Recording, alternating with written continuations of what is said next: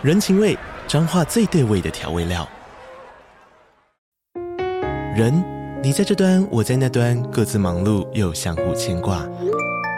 情，街角的吵杂声传递温暖与思念。味，是从每一个转角飘出的乡愁。这里是彰化县政府 Pocket 节目《彰化早咖》，我是主持人内克。从彰化大小事各具特色到旅游攻略，透过轻松有趣的访谈，带着大家走进最在地的早咖。准备好了吗？彰化的故事，我们说给你听。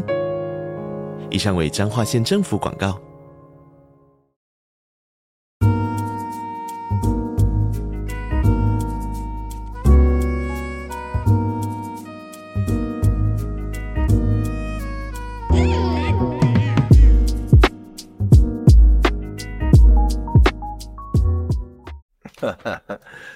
OK，谢谢谢谢哇，感谢你们这个一路相陪到现在啊！我们现在直播正式要开始了哈。那呃，首先呢，一开始该跟在跟大家聊聊聊天之前，我们先这个工商一下啊，就是我们这个我现在都持续推出这个线上课程嘛啊，这个即用运用即兴心法啊，陪你轻松约会玩遍天下啊，对吧？那这个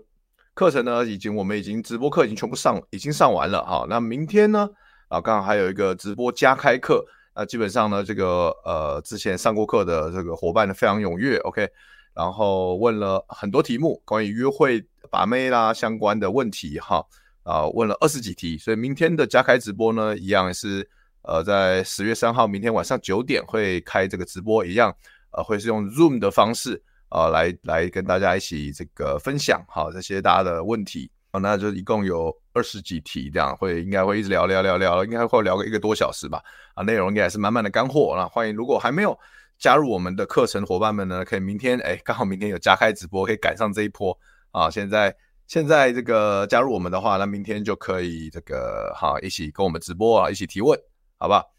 那其实我们平常在这个学员的私密群组里面也是聊得非常热烈啊，就大家都有很多问题啊。啊，可以会有我就这个提出来，然后我们在群组里面，大家每个人都互相给建议。其实我觉得氛围来说还是蛮棒的，啊，蛮棒，我自己很喜欢这样的一个氛围啦。OK，所以呃，希望大家，诶，大家有兴趣的话，欢迎加入啊。这个课程连接呢，在下面的说明栏，好，可以可以点进去看看。OK，那之后呢，明天的加开直播的这个内容呢，如果你错过了也没关系，我们一样啊，会把这个加开直播的这个内容啊，QA 的内容会把它。呃，分段啊，分段去剪辑，然后重新上传到我们的这个课程平台啊，一样会呃上字幕，会上字幕，OK，所以大家可以轻松的在家反复观看、反复学习，OK。哦，那最近的话，就是有很多发生很多事情嘛，呃，其实像最近有很多很很不错的消息，关于亚运，对吧？这个我们的这个杨勇纬又拿了一面金牌，对，杨柔道男神又拿下一面金牌，之前是奥运金牌，现在又拿下一面亚运金牌。呃，非常牛逼，杨永伟，然后还有这个三打三，台湾三打三篮球也拿下金牌，很不容易。这可能是我从小以来有史以来第一次看到篮台湾在篮球在这个国际舞台上可以拿下牌，哇，真是 太难得了。哦、呃，那虽然我看了一下那个影片片段，三打三感觉就是这个可能是年轻人比较擅长的一个运动啊，就是说考验这个速度跟爆发力嘛，在短时间内拿下呃大量分数的一个能力。但我觉得还是很厉害，不管怎么样，亚运金牌也是哇，非常不容易的。所以我觉得还是要给这些年轻小将值得肯定啊。这些好像都是大学生的球员嘛，对不对？我觉得台湾三打三哦，斗牛要不要哦？台湾还是斗牛王国了，好不好？三打三超强。OK，民调哥说审查机制真的很瞎，对对。今天我们就要来聊这个审查机制啊，哈，没错。好，那这个为什么今天想跟大家聊这个审查 YouTube 审查机制呢？是这样的，因为。因为这个最近啊，有有个频道，我不晓得大家平常会不会看，我觉得我本人很爱啊啊，因为我是这个本人是这个长期瘦身挑战者啊，就长期多年来瘦身长期失败啊的一个挑战者啊，所以不敢不敢说自己是瘦身成功者，只能说是挑战者了哈。那就是像我们这种长期需要像自己健康啊瘦身的人，我们都会看一个频道，就是博格医生的频道嘛。啊，不晓得这个聊天室的人大家有没有在看？哦，跟我一样，博格医生频道。那博格医生的频道呢，其实中文中文的频道好有三百，好像有记得是三百多万人订阅，我看一下是不是三百多万，好像是。然后他这个英文频道有一千多万人订阅。然后最近呢，他发了一个影片说，他说他们的这个一千多万的这个频道啊，跟三百多万频道都可受到了 YouTube 的言论审查，也就是禁言呐。哦，那我觉得一一开始觉得很不可思议啊，因为这个健康的知识的频道怎么会禁言呢？而且一千多万频点阅频道都敢动，那那靠腰，那这个我们这种小频道该怎么办，对不对？就是不晓得为什么发生这种事，然后听他讲才知道说，哦，因为现在 YouTube 啊，他们官方对于这个错误讯息非常敏感，他怕说你的这个频道散播错误的医疗讯息。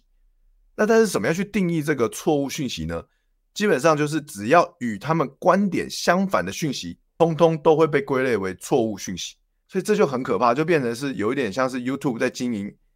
一言堂的感觉。那审查审查四八四就没收益了，对啊，因为你被审查，第一个你有可能被黄标，被黄标你的收益就会变得非常非常少。那第二个就是说，你被审查的话，你的流量会变得比以前没有被审查的时候降低非常多，这是一件很恐怖的事情。就是他们，而且他们是怎么知道自己被审查的呢？因为他们发现。博格医生发现他的频道对他做了很多这个自我疗愈的这个影片嘛，像比如说生酮饮食啊这样的一个观念分享，然后帮助了很多很多人，就很他们呃成功案例在他们一的网站上就有九千多个成功案例嘛，然后他们做了关于生酮饮食做了九百多部影片，但是你现在如果在 YouTube 打 Keto Diet 就生酮饮食的英文 Keto Diet 哦，你搜寻的话，你一个。博格医生的影片你都搜寻不到，所以很明显的这种，这就是一种这个审查机制啦，就是他的东西自动不让你搜寻到。那你现在搜寻到的是什么？都是一些呃医疗单位、一些诊所、一些医院的一些影片，然后告诉你生酮饮食有多么的危险。他们鼓励人类，鼓励我们不要做生酮饮食哦、不要去做这些，因为它可能对你的身体有危害，甚至还有一些医学专家说。生酮这个酮本身是一种毒素，你要把它排出体外。但其实跟博格医生讲的，看看这个我们所认知的生酮饮食是完全不一样的概念。大家如果对生酮饮食有研究的话，你就知道酮它不是毒，它不是毒素啊，它是可以我被我们人体所吸收、所运用的一个能量。葡萄糖你在体内多了，反而才是毒素。所以博格医生就发现到这件事情，他完全被呃 YouTube 给审查掉了。或者你也可以说有一个术术术语叫 shadow ban，就是你没有接到警告，但是他就默默的把你 ban 掉，这叫 shadow ban，就是中文叫什么暗影 ban 哦，大家这种暗影封锁这种感觉了。所以现在问题就在于说，如果 YouTube 这样子持续做下去的话，它会变成一言堂，然后它这个新的政策、新的改变会伤害到很多人，因为你在我以后你在 YouTube 这个大平台，YouTube 已经是全世界第二大搜索引擎了，第一大是 Google 嘛，那。YouTube 已经是第二大了，然后他们两个是同一家公司嘛，大家都知道。当你在这第二大搜索引擎，你只能搜到一个观点，你找不到其他的替代观点，你找不到不同意见的话，那未来我们这这样子的情况，真的有办法提升我们人类的品质，或提升健我们的健康品质嘛，或者是健康情况嘛？而且只要是跟主流相反的意见。医学观点、医学共识的相反的意见，他们就认为是错误资料，就不让它秀出来的话，有没有可能他们这些 YouTube 官方，他们为了自己的商业利益，他们为了广告，因为那些医疗单位、医疗诊所会下广告嘛，他们可能为了自己的广告收入，然后他们就选择了站在他们的策略联盟、他们策略伙伴的那一边，然后就，然后就其他观点，他们就直接不让它秀出来，所以这对我们全人类其实是不利的。不啊，我们不要讲健康，我们讲。我们讲，就说我们的，我现在讲把妹这件事情，就是说，如果主流观点就是一夫一妻制，就是我们就是要，我们就是要先，主流观点就是我们要怎么样，先先交往再上床，然后，然后怎么样上，你要你要稳定，你要一夫一妻啊，你要跟你的伴侣尽量稳定啊，要忍耐啊，然后就是要步入婚礼啊，不要轻易离婚啊，这种传统观念，这种传统观念它的好处是怎么样？就是受，它就第一个传统，大家都主流价值观，然后。容易利于中心化单位，就政府来控制。如果大家都只接受这样的观点，那我们现在讲，我像我们这些人讲的，要转盘子啊，要大量的这个经验啊，然后再去从里面筛选，找到一个最好的、最适合你的对象。那我们这种东西会慢慢慢慢的不被大家看到吧？以后就所有所有有的可能再过未来再过 maybe 三年五年，所有的人年轻人他们只能他们都听不到这样的观点，那怎么办？那会不会会造就男男性在这两性市场越来越痛苦的一个结果？哦，民调哥说我在直播民调也发生过类似的情况。哦，怎么说？还蛮好奇的，对吧？YT 当庄家的感觉永远都是他在操盘，YT 变维尼了，对啊。所以一切现在现在就是变成说，慢慢的变成是 YT 说了算。那 YT 要听谁的？听广告主的嘛。所以会越来的越来的会变成一言堂的一个局面。我觉得这是一个很恐怖的事情。然后这些不只是 YT，大家可以看到所有的平台都会都会跟下广告连接在一起，对不对？都跟广告连接，因为都会跟商业行为连接在一起。所以除了 UYT 以外，IG、Facebook、抖音全部都有 Shadow Ban，而且。而且我 Facebook 跟 IG 我都有被 Shadow Ban 过，所以我大家如果你有没有去追踪我的 Facebook 账号，我的 Facebook 这个流量超差，因为我常常放，我之前常放一些老男孩直播的精华片段在 Facebook，然后他们觉得说很多都是因为有有时候会有那种吴梦梦嘛，或者说是袁飞嘛，手枪女王袁飞，然后或者很多很多我们聊比较大胆话题的嘉宾，我一起聊很多这种新三色话题，所以。Facebook 就觉得，我就可能就常常被检举嘛。Facebook 觉得我违背善良风俗，然后就就 shadow ban 我了。所以或者其他没有 shadow ban，他直接 ban 我，他直接把我 ban 爆啊。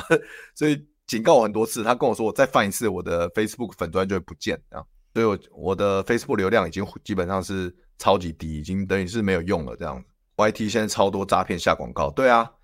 现在他现在就是把博格医生这样子很好的提供很好的资讯，提供。我们治愈的资讯全部变掉，然后他他然后他放一堆这种诈骗广告给你，放一堆什么诈骗啊，什么轻松赚钱、啊，对不对？这种这种东西很恐怖。投资群组，对啊，是一个养套杀阶段，所以我们用别人平台，我们话语权就只有就是被别人掌控。呃，脸书会警告人，所以所以我觉得我还是觉得未来这个去中心化应该是个趋势啊，我真的觉得去中心化趋势，这些现在 Web 二点零就是大家可以。在这些平台上分享自己的内容，但终归言论自由就是被这些平台掌控着。那这些平台的想要的东西，就是一些安全安稳的东西，不会违背广告商利益的东西。就算这些东西对我们是有帮助的，他还是不会把它秀出来。他们只希望他们的广告商可以满意，他们可以继续投入大量的钱去下广告，然后再加上什么东西大家想看，他就狂推那些东西嘛，一些没营养的短影片嘛。像大家有看九妹最近的这个讲的影片就知道嘛，他说长影片不会被推播啊，YouTube 狂狂推短短影片啊，对不对？现在现在现在跟三年前比，短影片的流量的总观看时长已经超越长影片了，在 YouTube 上面，所以 YouTube 就狂推短影片，给短影片很多的版面，然后长影片就慢慢的式微，慢慢没人要看。但真正有营养的东西，你觉得会在短影片还是长影片里面？你们你们自己觉得？所以这是很可怕。第一个，YouTube 给你很多素食化的娱乐，希望你花大量时间在这个平台上面。但是同时，它又一言堂，然后又给你没有营养的东西。有营养的东西它会播，它不会推荐给你。甚至你想看，你想要，你主动打关键字搜寻，你都不一定能够搜得到。这一切都是有，因为这平台它背后有自己的这个很不透明的演算机制，或他他们都有他们自己的呃私利，所以去做这样的一个行为跟操作。其实就跟什么这个，所以现在现在的 YouTube 平台已经慢慢变成跟电视一样，变成一个传媒了。只是我没有想到这么快而已。其实这个演变是很快的。其实从这个角度来看，YouTube 平台跟传媒没有两样，就跟那个什么民事台 三台跟什么三立、中天根本就一模一样，没有差别，对啊，抖音是受短影。短影片是受抖音威胁，所以必须得做，对啊，因为抖音已经造就了现在年轻人，他们他们只看短短影片，他们看他们已经忍受不了长影片了。就像我们，我这个年代是的，我以前很喜欢看电影，我小时候可以每天看好几部电影，我不会觉得腻。但现在坦白讲，因为我看习惯了 YouTube 影片，十分钟、二十分钟、五分钟，有时候你叫我看完一部电影，如果不我没有真的静下心来，我可能都看不完，我也不会想点进去看。就是我有我有我有 Netflix 账号，我有 Disney Plus，就我有我还有什么 Friday 影音，因为被被远传绑约，靠腰我还有我还有哈密 Video 的可以看，因为因为我最近有在看亚运，我有这么多平台，但我一个礼拜可能顶多看一两部电影，极限了，因为我我没有那个耐心，我的我的。我的那个注意力已经被现代的科技、现代的趋势给影响到，我的注意力已经下降了。但我还可以看得下去，至少呃十分钟、二十分钟、三十分钟影片。但是现在年轻人他们只能看三十秒跟一分钟影片，耐心已死。对啊，九妹说长影片已死。然后我觉得现在还有一个就是 YouTube 这种审查机制，就等于是言论自由已死，在 YouTube 上也死掉了。只是有些人还没感受到而已。但我觉得博格医生是一个让我很震惊的案例，是因为他就在讲自我疗愈啊，他没有任何，就我我的频道的影片的争议性比博格医生再大一百倍吧。但我的频道小，所以可能 YouTube 不管我，但可能我今天做完这一集，他们就开始管了。他觉得，哎，干这个人妈的乱讲话哦，他违背我们 YouTube 的利益哦，那以后不要让大家搜索到东区德的直播好了，有可能了。但是博格医生他就在讲生酮饮食，在讲自我疗愈，他在讲你要吃什么对身体好，就这样而已。呀，我觉得太扯了，我觉得太扯了。所以我觉得终归来说就是去中心化，因为你只要中心化的单位，你为了盈利盈利就会乱搞。所以去中心化 Web 三点零真的是未来的我们人类的要共同迈向的目标。当然，可能 Web 三点零之后，可能再过个十二年、十年、二十年，它会有又会有自己的问题啊，再来就会有什么，就会有 Web 四点零，对吧？所以我，我这是，但这是未来的事，这是未来二三十年后的事情。我们要先解决当下的问题，当下的问题就是中心化的危机。所以，为什么我很就是这是每天都会研究虚拟货币，因为它就是一个去中心化的一个货币嘛。我觉得是未来趋势。像你你我们不能相信中心化的那个媒体平台，那我们当然也要对中心化的金融机构持很大的。太很很保保做这个保持保保守的态度，持很大的很很严重的保守态度，对吧？质疑态度，因为中心化的机构已经对我们造成很大的金融危机过好多遍了，对吧？雷雷曼兄弟，然后很多银行倒闭，然后每年都在说台湾的这个劳保年金、健保年金快要收撑不下去了，对吧？以前看一一晚看三四部电影都 OK，真的，我以前真的可以这样，我可以一整晚就看三部电影，就我感好爽，好爽，好爽。现在一天看一部的极限了，现在注意力真的有限。我周遭的人现在都在看抖音，还我自己有一阵子也很迷抖音，但我就是后来发现太浪费时间了，我克制。但我觉得，我觉得这个下去很恐怖。博格医生没有没了啦，他博格医生还在，中文频道跟英文频道都还在，只是说你变得很难看到他，他很难被推播。但如果你有订阅他，你有按小铃铛，你还是可以看到他的影片，他每天都还会上传，但是。他已经不会主动推播在首页上了，而且他，你如果输入关键字，他也不会主动推播在你搜寻的页面上。光这样就很恐怖。美版央视 YouTube 平台逐渐成为另一个广电总局，真的，哎，好。所以，我希望就是，我觉得未来人类还是走向去中心化，但这这还是很远的一段路，可能至少还要个五到十年吧。但我希望，我觉得这是我们人类的的唯一的希望。好，那再来我们聊这个最近发生一件事情啊，这个唢呐跟超级歪两个 YouTube 频道在打在吵架，好，在吵父权议题。我不晓得大家有没有 follow 这个事情，大家有没有看两个频道的影片？有的话帮我打加一好吗？我蛮蛮好奇的。YouTube 是被中共入股了吗？没有，我跟你讲，这个世界上除了共产主义以外，资本主义也是很恐怖的，真的。你不需要，不是所有幕后黑手都是共产主义哦，资本主义也很恐怖。OK，有两个人有打加一，那可能感感觉好像 follow 的人不是很多啊。好，那呃简我简单讲一下好了，发生什么事？就是超级歪这个频道，它是一个在讲哲学和观呃思考的一个频道。那我其实我坦白讲，我平常会偶尔会看他频道，觉得有些内容蛮有深度的，觉得很棒啊，蛮有趣的。最近呢，超级歪他做了一个影片，在批判父权，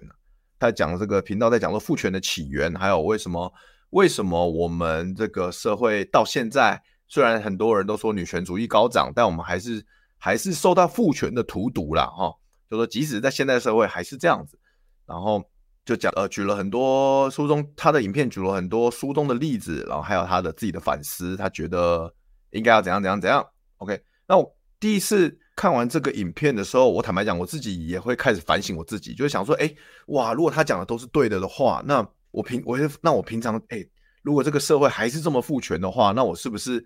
平常有没有自己的言行，有没有常常在滥用这个父权红利啊？啊，我自己真的有被这，所以我自己真的有被超级歪这影片影响到，我是有在开始反思这样。结果结果大家知道，因为有另外一个频道叫好机车嘛，就是那个。呃，有唢呐他主持的频道，那唢呐大家知道啊，就是有一个大侠时代主持人，然后一个很帅气的黑人这样子，然后跟我年纪差不多四十岁啊，也有上过老男孩的这个访谈哦，那一集访谈很精彩，如果大家没有看的话，可以去搜寻老男孩和唢呐这样，可以找到那一集访谈，很有趣，很推荐。然后就因为唢呐他的好机车频道长期就在讲这个一些比较偏激的女权分子的一些言行嘛，那当然太极端的。太极端的父父权，那种有毒的男子气概，什么 Andrew Tate 这种的极端的男子男生言论，极端右派他们都会讲啊，都拿起来嘲讽一番呢、啊。这就是他们的频道的这个的内容，大概是这样子。OK，那后来因为因为超级歪做了这个父权的影片，然后就有我有好事的网友就是说，哎，干唢呐每天都在那边骂女权，你们去看看超级歪的频道学习一下好不好？啊，就唢呐就去看了嘛。啊，唢呐看完之后就发现说，他发现说，超级歪做的影片内容，他引用了一个知名女权主义者的书，叫《性别打劫》，用了里面的大量的论论述，但是呢，它里面用的论述，他都他都刻意的扭曲事实，而且错误的引用了很多书中的这些资讯，而且还引用很多过时的资料，只为了加强自己的观点，让自己的观点看起来可以说服得了别人，所以。唢呐又做了一个呃回击的影片，一个吐槽影片，就是说他做了一个反应超级歪的批判父权的影片，然后他一段一段的打脸超级歪，然后批评他是扭曲事实啊，错误引用这样子，然后还有还有加上了自己的观点，很多书里根本不是这样讲的，但他用加了自己的意思，而且因为这本书其实是明里面有明明就写说我们不能够完全理解父权的起源到底来自哪里，但是超级歪。却说我们现在知道了父权的起源，所以它很明显的是扭曲了书的本意。所以我觉得讲到这边，就是我我还我还真的觉得说，其实 YouTube 我们平常都我不知道大家是不是像我一样，平常娱乐啊什么的休息啊，或是工作啊，都会看 YouTube。我们看大量的 YouTube 资料，就等于 YouTube 已经是真的是生活中的一部分。我每天可能都要花哇，可能都要花两三个小时以上在这个 YouTube 里面，然后。我就发现说，其实很多 YouTuber 他们为了让自己的论述是可听，感觉起来更可信，他们会引经据典，但是他们会在里面引经据典的过程中，中间再加上自己的意思，然后有的时候会造造成呃给观众的他给观众的东西不是不是原本书中要表达的意思，而是加了他自己的东西，但他不会跟你讲，那这可能会影响到很多人的想法，所以我觉得就是 YouTuber 讲的任何东西都不能全信，就是。就像就像我平常在看很多加密货币的 YouTuber 讲一样，就是说我会听听他怎么讲，但我会知道说不要全信，我必须得自己做自己的研究。如果对这个东西有兴趣，我想要更深入研究，我就得花时间自己研究。但大家知道，就是我也很喜欢看老高，但老高也很常讲错。对，我之前有一集直播节目还在讲老高到底哪里讲错，因为我刚好就是有空，我就去看了那个资料，就发现哎，干老高讲的是胡烂。他只是其实老高就是很多人都说老高就是在。他就是每个礼拜要出一集，然后很多内容，然后他必须，所以他在网络上找很多资料，但是他不会去查查证嘛，因为查证要很花时间嘛。所以即使是像老高这五百万订阅的大频道，或者说超级歪这种五十几万、四超超级歪四十几万这种大频道，他他们都有可能会讲错。就我们不应该去，所以我们不能去因为一个频道很大就觉得他讲的一定是对的，那我们也不用因为一个频道很小就觉得他讲的一定没道理。我觉得在看 YouTube 影片是这样子，那像我坦白讲，我我也有可能会讲错，就我也有可能我讲的，比如说关于这个把妹的观念，或是呃我的我的一些技巧，那可能是我会分享，是因为我希望可以呃帮助到大家，但我分享的一定是我的自身经验跟我自己认同的一些观念嘛，但它适不适合用在每一个人或每个情境上面，坦白讲，不可能完全都适合，对不对？所以。大家如果看我的频道学把妹、学观念，你们也要去自己去了解，说这个频道这个内容到底适不适合你，你要去去自己去尝试看看，或者说你们去多看其他人的，去综合然后去做评估、评估判断，去选择你你最最适合你的，或你用运用起来最舒服的方法。那我觉得在超级歪的这个例子，他是他比较像是他自己看完这本书之后，他自己有个定见，然后他去找了书中的一些证据来支持他的论点，或者他也去找了书中以外的资讯。他看了很多，他说什么？他看了很多，呃，这个店啊，他那找了很多资料啦，去理去支撑他的理论。但是他所找的那些外店呢，后来一个一个都被唢呐抓出来打脸，说其他外店其实讲的主要的意思根本就不是这个。然后如果大家有兴趣的话，你们可以去有兴趣关注这个东西的话，你们可以去看。但如果你们没时间，就不用看超级歪频道，你就看唢呐的打脸频道、打脸影片就好了，因为看起来比较爽，对。然后后来。最近最近这些事情就是延烧了大概一个礼拜嘛，他最近超级歪就开始讲不过别人，就开始在抹黑策略，就是 就超级歪就在他自己的平台上就说他被网军攻击啊，他说明明就是他看就是这个影片就是六百多个 like，然后一千多个 dislike 不不喜欢，但是为什么网军都说他这个影片有六百多个赞，然后七千多个倒赞，但是他看明明就只有一千多啊，他就他就。说是网军攻击，但但唢呐就说他用了三台不同的电脑来看，其实就是六百多个赞跟七千多个倒赞。他说他说他们没有钱去买网军，他说有网军有钱的话会拿去照顾老婆跟小孩。所以我觉得这个也很好笑，就是这个已经太荒谬了，就是就是有一种你说不过别人就开始恼羞了，开始抹黑这种感觉。但很多人都会采取这个策略，其实在网络上很多人都会采取这个策略。好，我我们再讲回来这个 YouTube 审查机制，你看那个流量差异，比如说唢呐的好好机车，它订阅频道，它的频道订阅数是五十几万，它高出超级 Y 十几万，但是它每一支影片的流量，它只有超级歪的那支影片的一半不到，为什么？这不是就是因有可能是因为唢呐他讲的东西是反主流的，所以默默的他的频道可能也被 YouTube shadow ban，就是。细思极恐，大家可以去观察一下。我的感觉是这样。然后我们刚才讲到这个羞辱策略，就是像唢呐的频道，大家哎，真真的很有趣，大家可以有空可以去看。他在他最新影片就讲说，说有一个新女权的网红啊，他说呼吁女生，呼吁女生去重新的把这个传统男女角色的分工融入到生活中，就是让男生去当个供养者，女生当在家当一个照顾家里的人。然后结果他就被那个那个网红就被女权分子骂爆嘛，呃，被留言。各种攻击和羞辱，所以你看又是来了，就是就是又是羞辱策略，有没有？很多这个极端的，我不知道讲极端吗？好了，我不确定是不是极端，但我的感觉这个行为已经对我来说已经偏极端了。我不知道你们怎么看，就是说很多极端的主义分，这个极端分子，很多极端分子，男权女权都好哦，很多极端分子就是在网络上看到有人跟他提出不一样的看法，就是或是有人。把他的影片一段一段拿出来打脸，他就开始他讲不过人家，他开始羞辱策略，就觉得说我干，就是我觉得当地，我觉得这我第一个想法是觉得这世界上无聊的人真的很多，就是很闲的人真的很多。就是其实如果别人的看法跟你不一样，或者说你不认同，你就就听听就好，看看就好嘛，你没有必要去回人家。我就觉得你也没有必要去羞辱别人家，攻击人家回去，对不对？因为没有必要啊，就是对我们没有任何好处啊，对吧？只会。只会增加网络上的比战而已，所以我觉得，中想一想就觉得说，我们尤其是男人，我们要有自己的热情跟事业，真的很重要。其实女生也是一样，我们有了自己的热情跟事业，我们就会就很忙，我们就很我们光提升自己都来不及了，我们不会去花时间去跟人家那边比战哦，跟人家在那边羞辱别人，只是人家跟你不一样。我觉得这个东西太太对我来说太疯狂了，太没道理了。